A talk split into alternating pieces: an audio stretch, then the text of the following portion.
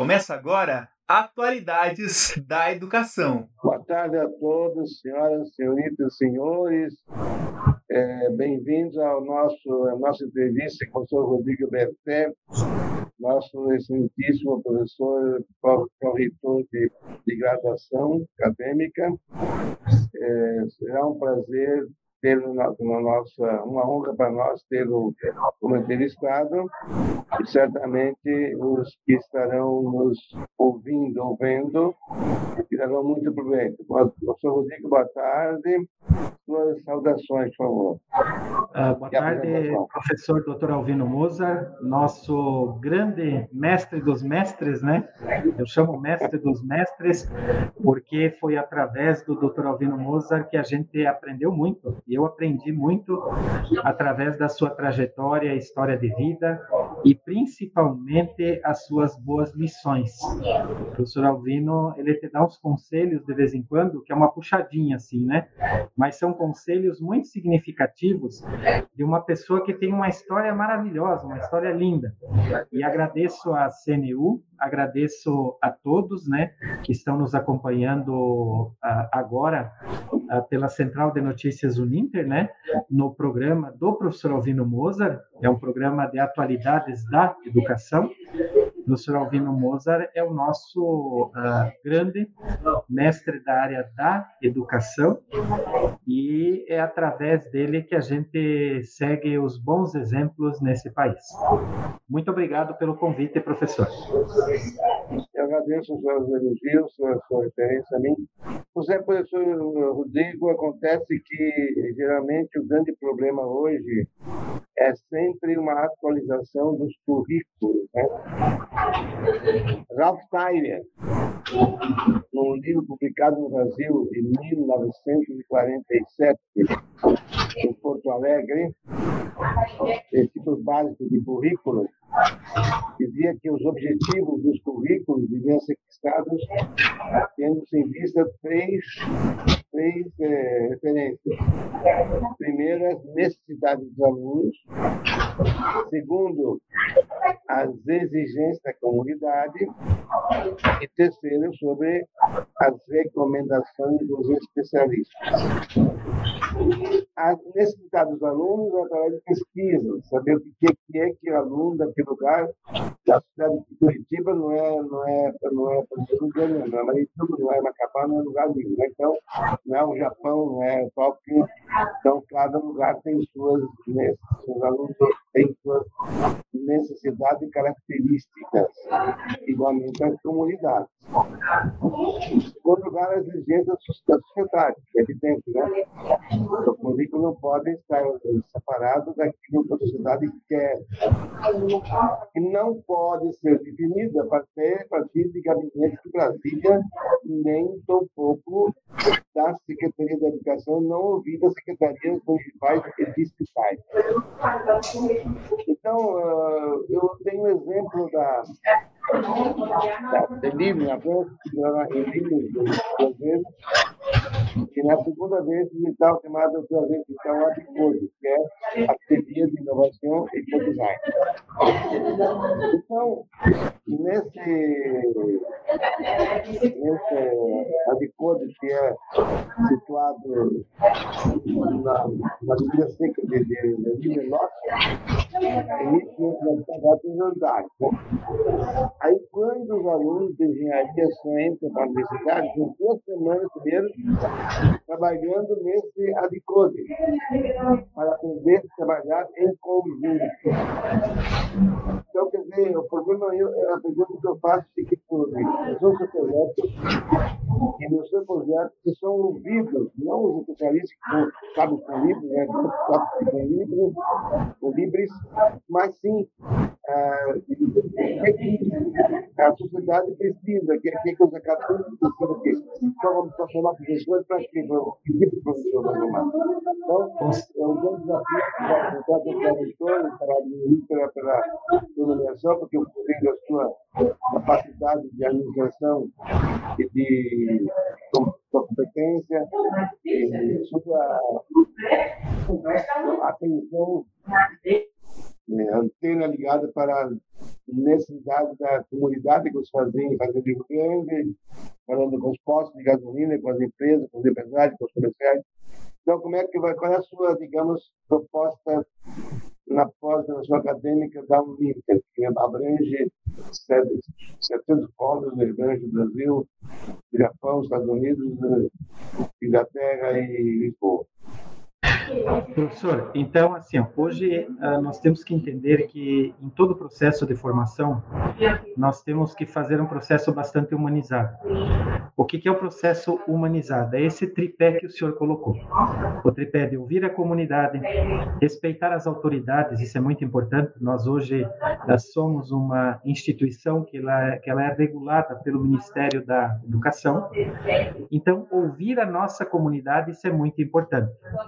Nós temos hoje uh, um trabalho muito bem feito aqui, na, aqui no Centro Universitário Internacional Minter, que é um trabalho realizado pela CPA, que a CPA ela consulta os alunos a cada uh, período que nós temos de avaliações e de várias atividades. Aí eu já chamaria que isso já é uma forma de nós entrarmos na comunidade para verificar uh, aonde que nós temos pontos de fragilidade, pontos de melhoria e também quais as nossas experiências exitosas. Isso é muito importante. Nós não podemos achar que, por exemplo, uh, nós só vamos encontrar falhas nos nossos processos. Pelo contrário, nós temos que entender que nós temos muitas experiências que elas devem ser compartilhadas. O que é esse compartilhamento de experiências? Isso é muito importante. O senhor muito bem colocou nesse, eu chamaria esse tripé, uh, que também é o tripé da universidade, que é a pesquisa, o ensino e a extensão. Ouvir. Nós temos que muitas vezes ouvir mais do que promover muitos diálogos. Isso é muito importante. Capacidade de nós ouvir. Melhorar a cada dia. Uh, qualquer uh, universidade, o centro universitário, tem que estar aberto para uma melhoria contínua. É a mesma coisa os nossos professores.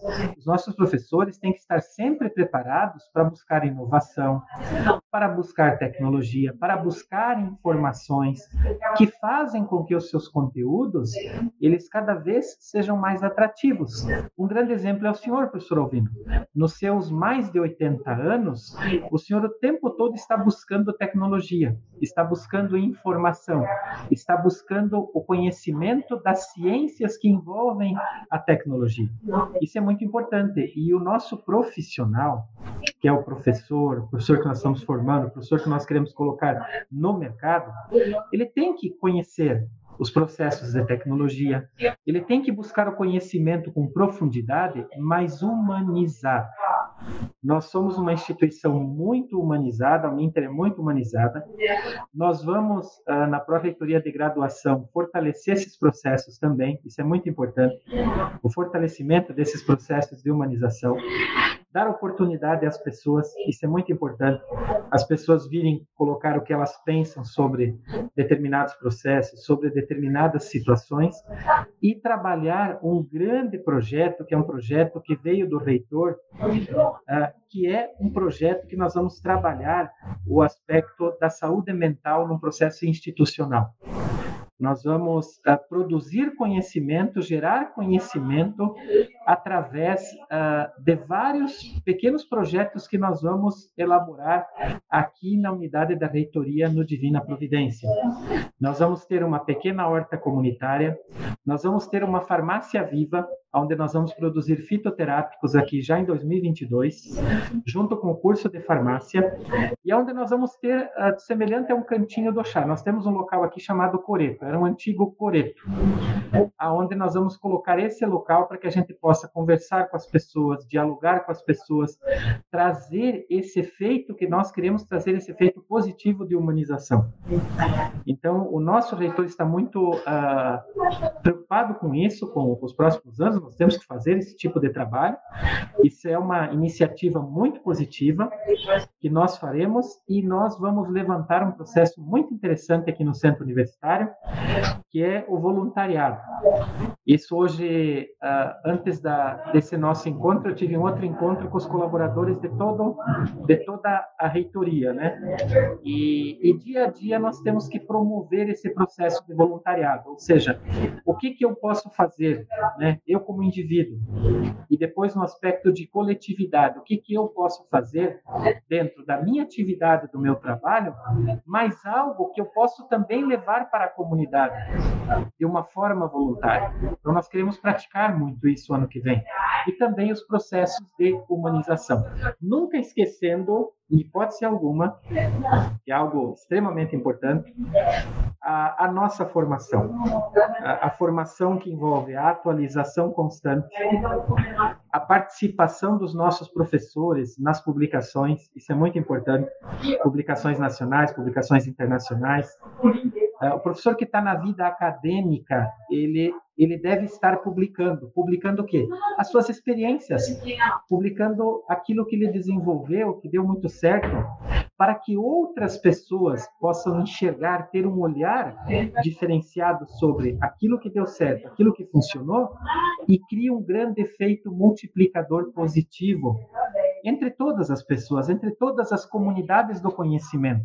Eu gosto muito de uma frase, professor Alvino, que o senhor tem, que são as comunidades de prática, né? O senhor, o senhor já falou muito para mim sobre, sobre esse programa. E esses projetos que nós vamos desenvolver aqui uh, também serão voltados a essas comunidades, né? Comunidades de prática. E sempre colocando o quê? A experiência que cada um tem e que pode contribuir. Isso será muito importante nos novos processos que nós vamos desenvolver para 2022. É interessante que nas comunidades de prática não são, não são comunidades que se, digamos, é, informações, mas conhecimentos. Há uma diferença entre informação e conhecimento. A informação é um dado que cada um recebe e quando ele interioriza esse dado, quando transforma seu, torna-se conhecimento e na medida que esses conhecimentos dirigem sua vida, é uma sabedoria. Fala Moren, né?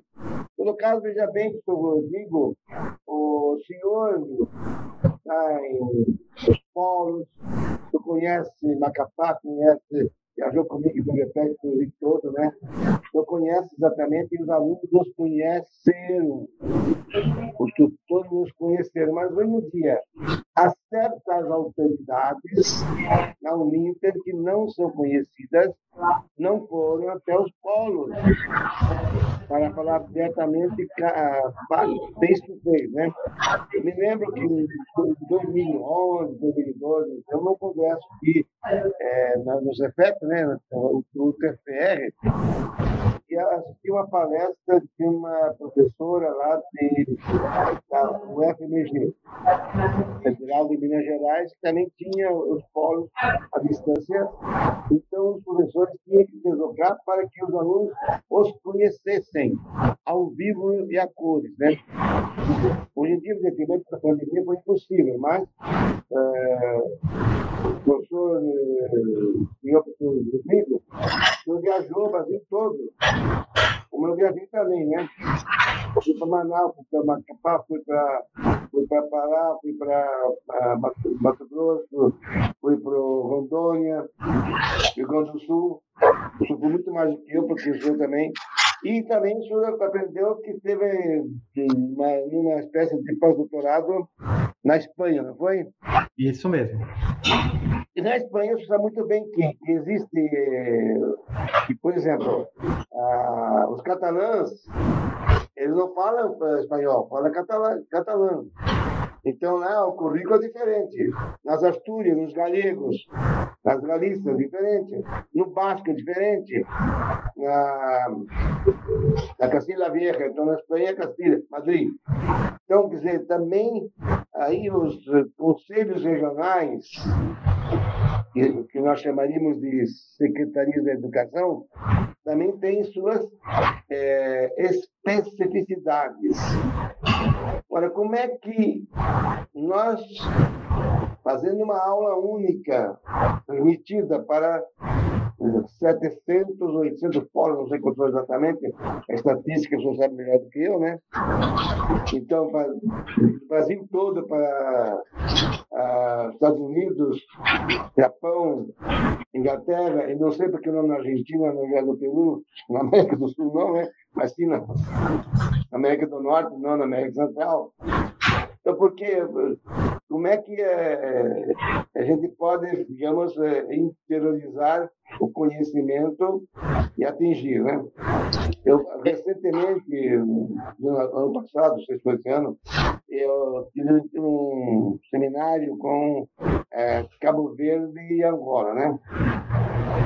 Aí eu dizia para eles que nós não podemos dar receitas para Santiago, nem Cidade Velha de, de, de Cabo Verde, nem um pouco, nem um pouco para Angola. Porque nós, só que isso significa a necessidade suscita criatividade. Então, como é que o senhor pensa, digamos, é, digamos é, fazer uma, essa interiorização a identidade e, sobretudo, não sei até que ponto o MEC ele é tão assim regional. É, veja só, é um grande desafio, né? É um grande desafio, com certeza. Uh, uma das frases muito importantes que o senhor colocou agora, a diferença de informação e conhecimento, né? Então, assim, a informação qualquer um pode buscar. Busca lá no Google, na Wikipedia e outros mecanismos aí, vai encontrar a informação. O conhecimento é algo diferente, é algo que quando nós falamos que nós buscamos uma formação com profundidade, a formação com profundidade se refere ao que? A busca constante pelo conhecimento. Essa situação que o senhor colocou uh, da questão da regionalidade, né? Então, assim, tanto eu como o senhor, nós viajamos muito, né? E que tempos maravilhosos eram, né? Nós viajávamos o Brasil inteiro. Eu digo para o senhor que o único estado da federação que eu não conheço, eu não conheço um, é o Rio Grande do Norte. Eu não conheço o Rio Grande do Norte. Não conheço Natal, não conheço o Rio Grande do Norte, mas por todo o Brasil eu viajei. E um dos grandes desafios para as universidades agora é esse tratamento do locus regional. Ou seja, uh, como que nós vamos observar uma questão de regionalidade? Por exemplo, vamos falar de um local que o senhor já foi, que é lá na região de Carajás, Paroapebas. É uma região muito forte voltada à mineração. Falou em Carajás, falou em Paroapebas, nós falamos de mineração. Falamos de uma empresa muito famosa aqui no território nacional e internacional. Quando nós tratarmos uh, de, de, de situações que envolvem essa região, que é no estado do Pará, nós temos muito é que debater as questões que envolvem a engenharia, a questão do meio ambiente, porque quando você extrai lavra de minério de ferro, manganês ou outros minérios aí, as lavras devem ser recuperadas, como também as bacias de rejeito. A gente viu os vários acidentes que aconteceram em diferentes regiões, principalmente no estado de Minas Gerais, as bacias de rejeitos que faltava um bom programa de monitoramento para elas para que não acontecesse os acidentes que aconteceram nos últimos anos aí em Bento Rodrigues e outras cidades, né? Então, nós como professores, a própria pró-reitoria, nós já temos um debate muito grande inclusive nos projetos de cursos, né, fazendo essas avaliações, como que nós vamos interagir com a regionalidade, com a característica regional, aonde você, por exemplo, percebe que uma determinada cidade ela foi criada, pode até posso até colocar desta forma, por uma característica de regionalidade. Foi o que aconteceu com Paroapebas. Nós conhecíamos Marabá, que é a 200 e poucos quilômetros de Paroapebas, que era a famosa princesinha do Pará. Tudo, tudo tinha em Marabá.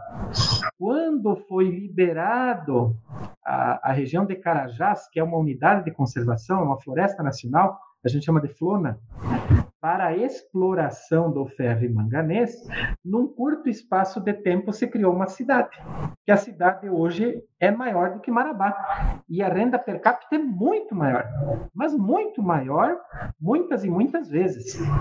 Então, ah, nós temos que ter esse olhar na questão da regionalidade, a forma como os nossos alunos vão buscar um curso e aí vão desenvolver uh, atividades nos próximos anos, atividades extensionistas que vão ser programadas pelos próprios coordenadores de curso, pelos tutores, pelo colegiado de curso, né?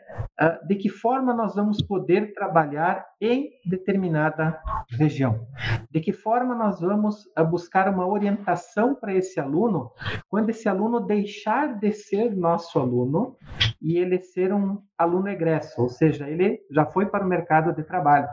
Tanto é que nós temos hoje na nossa instituição um setor que trabalha diretamente com a questão desse aluno egresso, até para a questão da empregabilidade, da geração de renda e, e eventualmente esse aluno ele ele termina um curso, vai fazer outro, vai fazer uma pós-graduação, vai se especializar, que aí é o que nós comentamos, eu e o senhor agora, a questão do conhecimento. Informação você tem a todo momento, mas o conhecimento é uma busca constante. Então, para todos nós, para as universidades em todo o Brasil, ah, essa nossa nova relação é um grande desafio que nós vamos ter que experienciá-lo. O que, que, é? Eu sempre digo assim: não adianta nós uh, introduzirmos um programa novo, algo novo, se nós não vivermos uma experiência primeiro. Nós fazermos algo para verificar aonde que nós falhamos, em que momento nós poderíamos ter atuado de uma forma diferente, né? Ou se o que nós estamos fazendo realmente está no caminho certo. Então é um grande desafio para os próximos anos. Professor Rodrigo, antes de senhor falar dos seus projetos para o Inter, vou fazer a provocação. Uma provocação, uma pergunta, uma pergunta assim que me veio agora é, extemporaneamente, não foi, não foi maturada nem nada, uma pergunta, não sei se é pertinente ou conveniente, mas o senhor falou de conselho de coordenador de conselho de curso, conselho de curso, né? Conselhos, sei lá como é que chama isso, né? Colegiado, que, colegiado de curso. Colegiado, por que, que esse colegiado de curso não existe colegiados que também tenha também que inclua alguns tutores de várias regiões do Brasil, do Nordeste, do Norte, do Sul, do Centro-Oeste, Seria possível isso ou é apenas uma utopia? Não, não, de jeito nenhum. Ou estou é vendendo assim, sonho? Nada impede, professor, assim, o colegiado, nós temos um número X de professores que compõem o colegiado e o NDE do curso, que é o núcleo estruturante do curso. Nada impede, por exemplo, que eventualmente em reuniões de colegiado você tenha participação uh, de um orientador educacional de outro estado, de outro polo, que ele participe e verifique como que são construídos esses processos. Não tem problema nenhum. Nós somos muito assim, muito abertos nesse sentido, né? Ah, as nossas reuniões de colegiado muitas vezes são programadas três, quatro, duas, três, quatro por ano. Nós fazemos muito mais, nos reunimos mais vezes até para debater, até para entender algumas coisas no sentido assim de cada vez melhorar. Por isso que uh, é criado um colegiado e um NDE de curso, que o maior objetivo desses dois processos aí é cada vez mais a gente estar atendendo o que o mercado está pedindo em relação àquele curso e principalmente buscando sempre mais informação, mais formação, mais tecnologia para que o nosso aluno consiga realmente entender para que que ele veio, né? E para onde que ele vai. Isso é muito importante. Então, sempre que nós temos às vezes convidados que querem participar, nós fazemos às vezes por videoconferência, até para as pessoas ir conhecendo um pouquinho como que é a rotina do centro universitário, como que é a rotina quando se cria um curso, né? Você veja que para você criar um curso, para esse curso depois ser aprovado, para esse curso depois uh, ser ofertado, não é um processo muito simples. É algo de muita discussão. Muitas vezes nós discutimos muitos anos. Por exemplo, nosso curso de enfermagem, que, que foi aprovado agora este ano, que temos a primeira turma, nós estamos discutindo esse curso desde 2018. Então, não é a, a, aquela criação que, por exemplo, a gente chega e imagina as coisas no cenário imaginário. Não. É muito conduzido com conhecimento, com debate, com esclarecimento. Nós buscamos muitas vezes informações nos conselhos, nós buscamos informações onde já tiveram experiências daquela maneira, e aí a gente pensa, poxa, por que, que nós não fazemos desta forma ou daquela forma? Mas sempre entendendo que todas as instituições são reguladas, né? Nós somos regulados pelo Ministério da Educação, então nós temos diretrizes, nós temos normas, nós temos resoluções que norteiam o trabalho do centro acadêmico, desde a criação de um curso até quando você oferta esse curso, desde quando o aluno entra no curso e desde quando o aluno sai do curso. E na Uninter aqui a gente nunca esquece do aluno. Uh, muitas vezes a gente pensa, não, nós só olhamos para o aluno quando ele entra. Não. Nós olhamos para o aluno no decorrer da sua formação e olhamos para o aluno quando o aluno termina o seu curso. Então, é um conjunto de fatores né, uh, que fazem com que a gente realmente contribua para o conhecimento deste aluno do começo, durante e quando esse aluno é um aluno egresso do curso que ele escolheu. Exemplo, professor Rodrigo, sua especialidade é meio ambiente, né?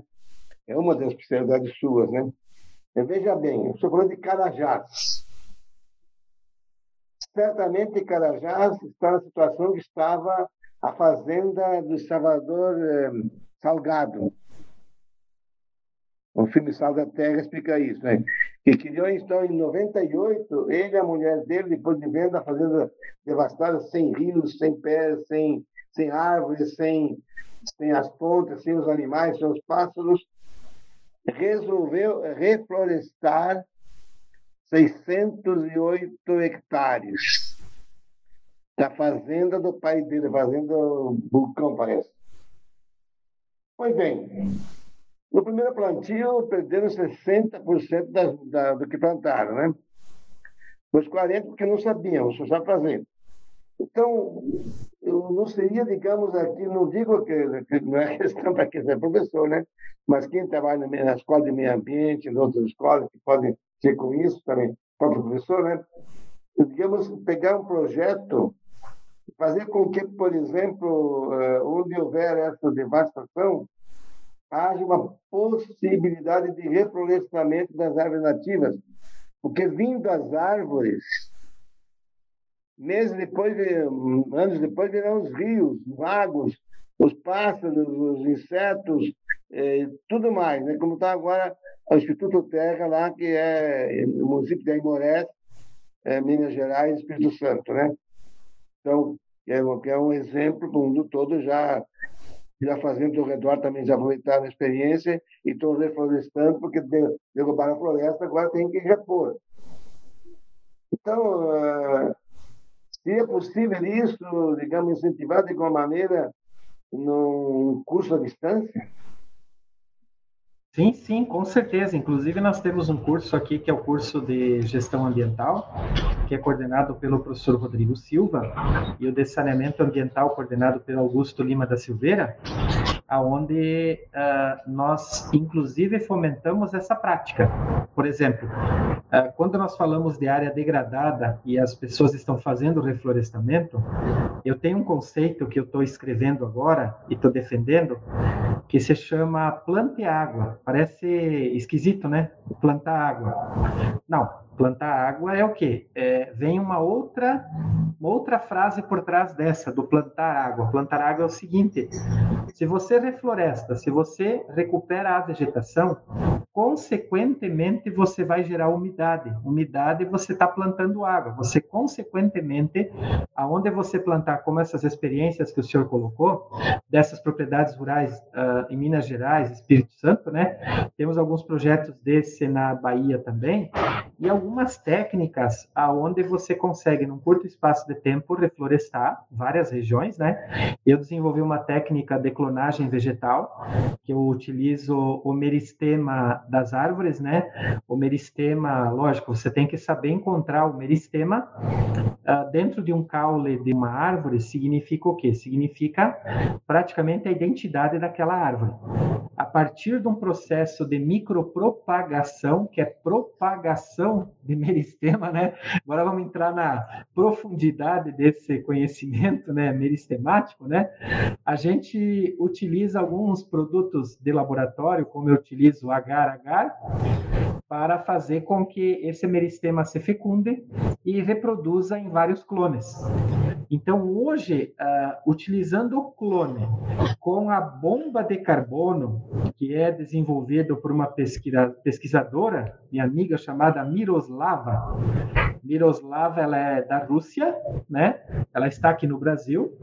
Desenvolveu alguns projetos de reflorestamento utilizando a bomba de carbono aonde você, num curto espaço de tempo, a partir da clonagem vegetal, você desenvolve plantas que mais fortes, no caso mais resistentes, vamos utilizar esse termo, resistentes, e você recupera a área num curto espaço de tempo. Por exemplo, se eu for plantar uma cibipiruna, né? vamos falar uma cibipiruna, né? Ou vamos plantar um jacarandá.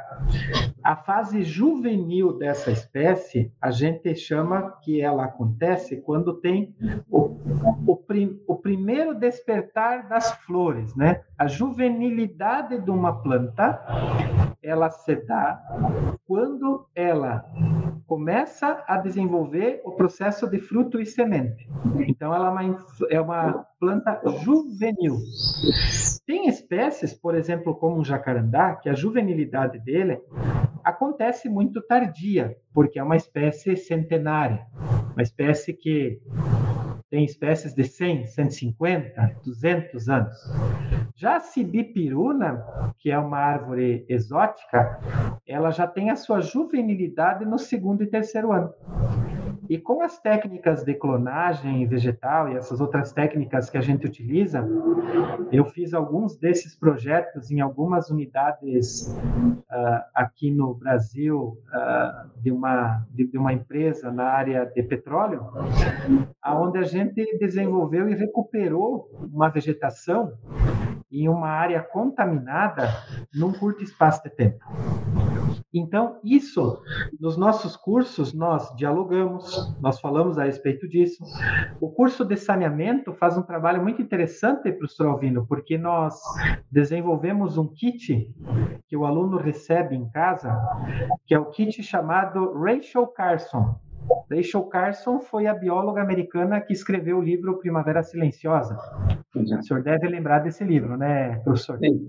A questão dos venenos. Dos isso, isso mesmo.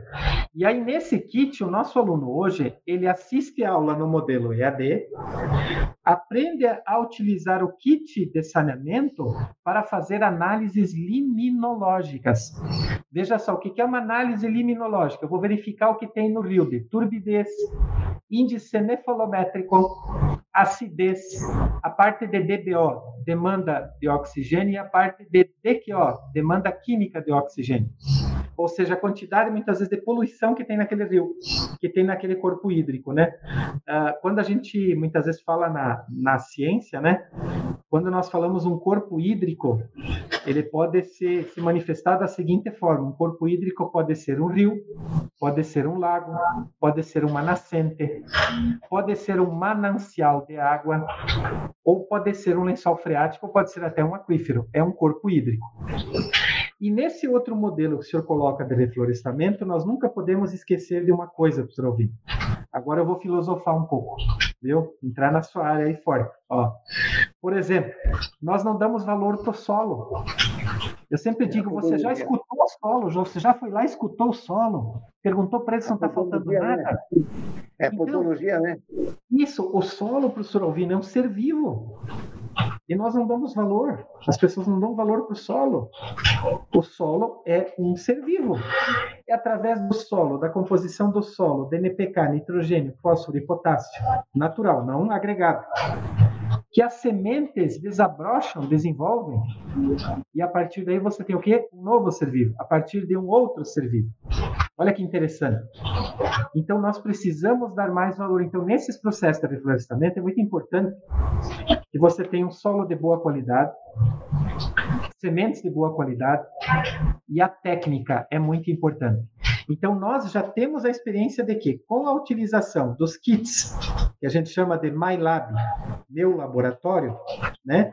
que nós temos no curso de saneamento, as nossas engenharias têm MyLab, nós temos o curso de estética e cosmética, que tem o, o, o MyLab chamado Nefertiti. Interessante o nome, né? Nefertiti, para estética e cosmética, né? Nós temos uh, o nosso laboratório MyLab do, do, curso de práticas integrativas e complementares, chamado OLOS, uma palavra grega, né? Porque o curso de práticas integrativas e complementares trabalha muito o conjunto, né? A harmonia, eu chamo assim. Pix tem que trabalhar a harmonia do corpo humano, o que nós não sabemos harmonizar. Veja só, nós não temos capacidade de harmonizar as nossas energias. Então, o curso de práticas integrativas e complementares em saúde faz esse tratamento. Tanto é que uh, o, o aluno desenvolve essa prática através com os laboratórios em casa. Então, para nós ficou muito claro que uh, esses MyLabs, como o de saneamento, que ele vai lá, coleta água do rio, tira uma análise liminológica, vê o índice de turbidez.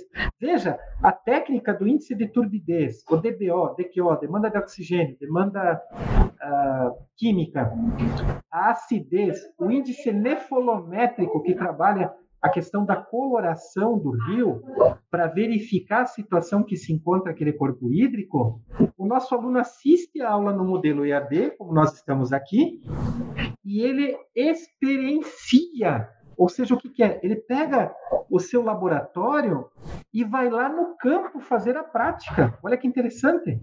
Nós tivemos um aluno de São Paulo, esses dias do interior de São Paulo, que ele uh, fez durante meio ano com o nosso laboratório de saneamento uma pesquisa em uma das estações de tratamento da CETESB e da SABESP, que são as duas companhias que tem no estado de São Paulo, uma de tratamento de água e uma que faz a rede de coleta de esgoto.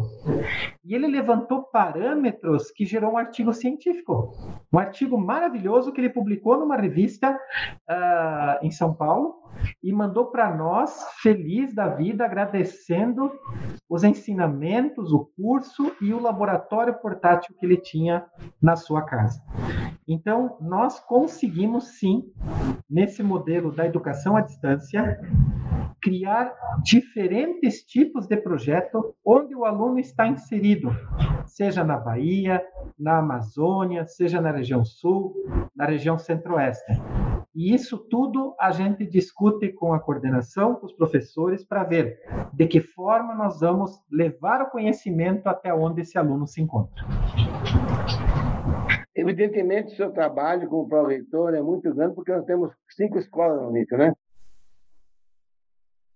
Temos cinco, cinco escolas, né? e uma sexta que é o Intertec, que é... Intertec, cinco escolas que é educação, é administração, é meio ambiente, é ciências médicas, né?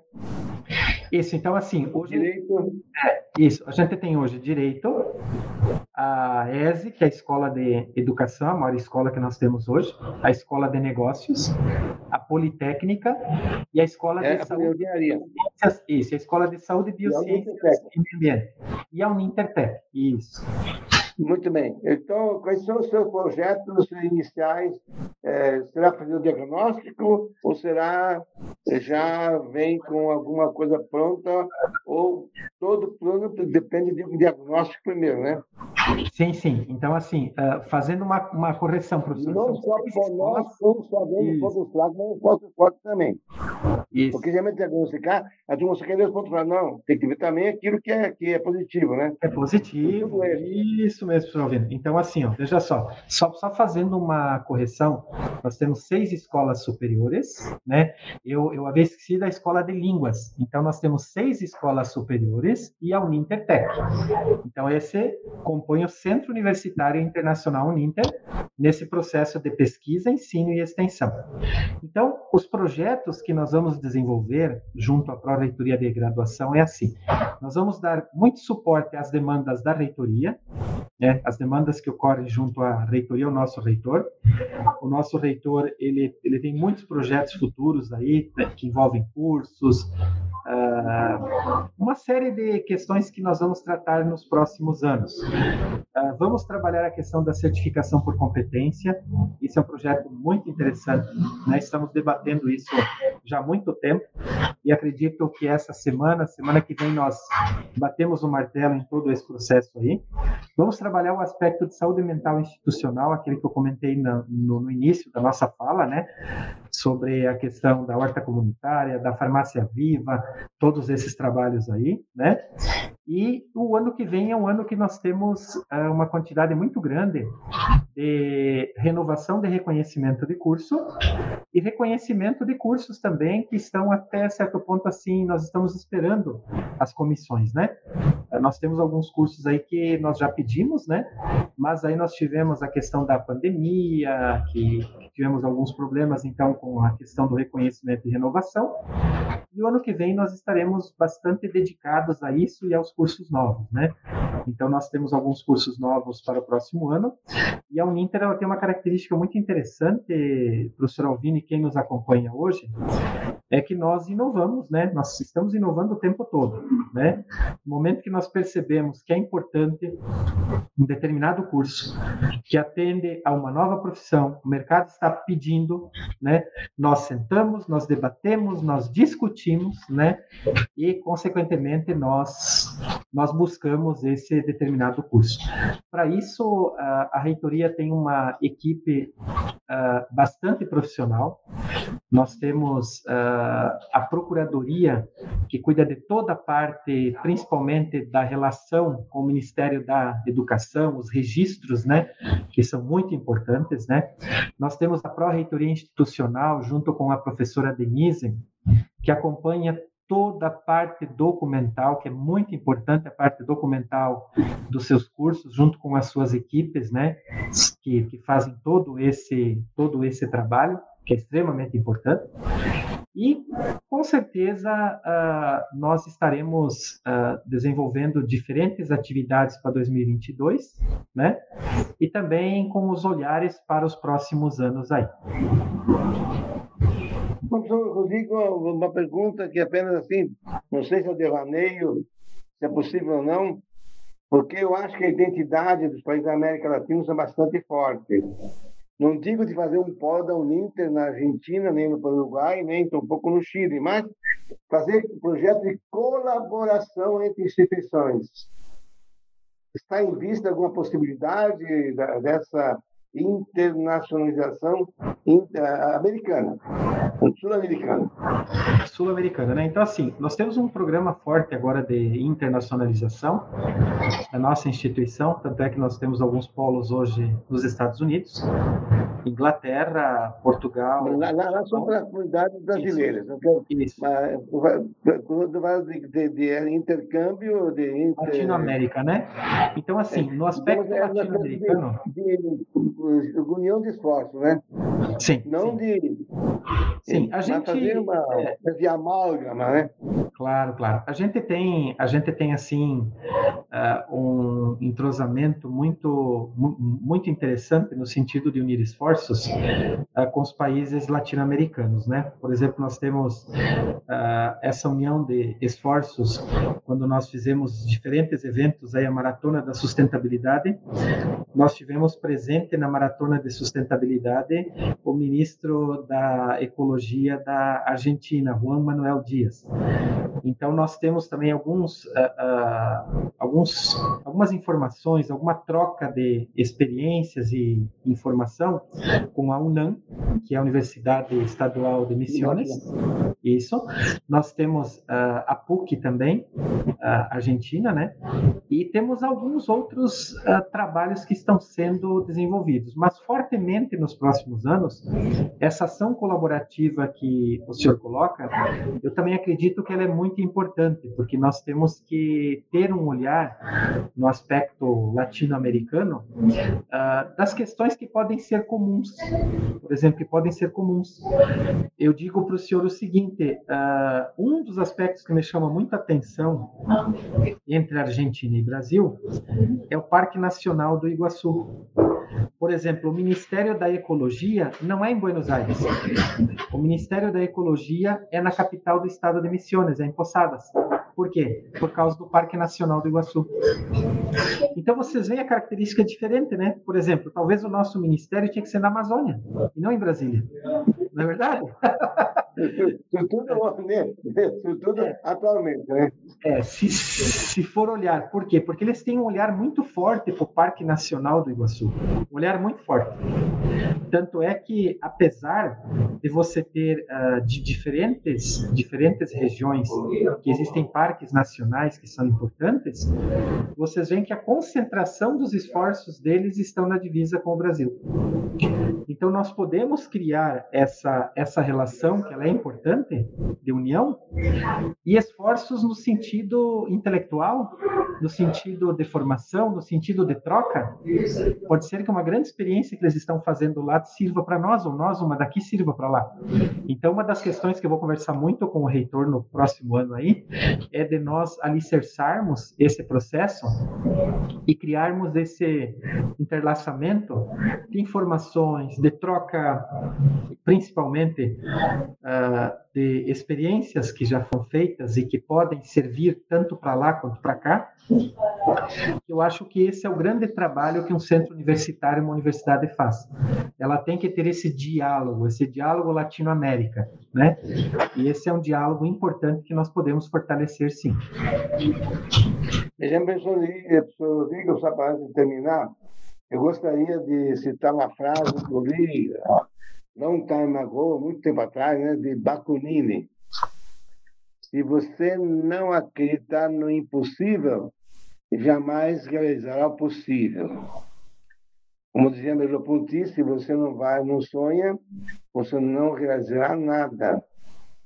Como dizia Santo Federico Zanan, uh, qu'est-ce qui n'est grand de vie tem rêve de jeunesse accompli dans l'âge mûr. Traduzindo, o que é uma grande vida é um sonho de juventude realizado na idade madura.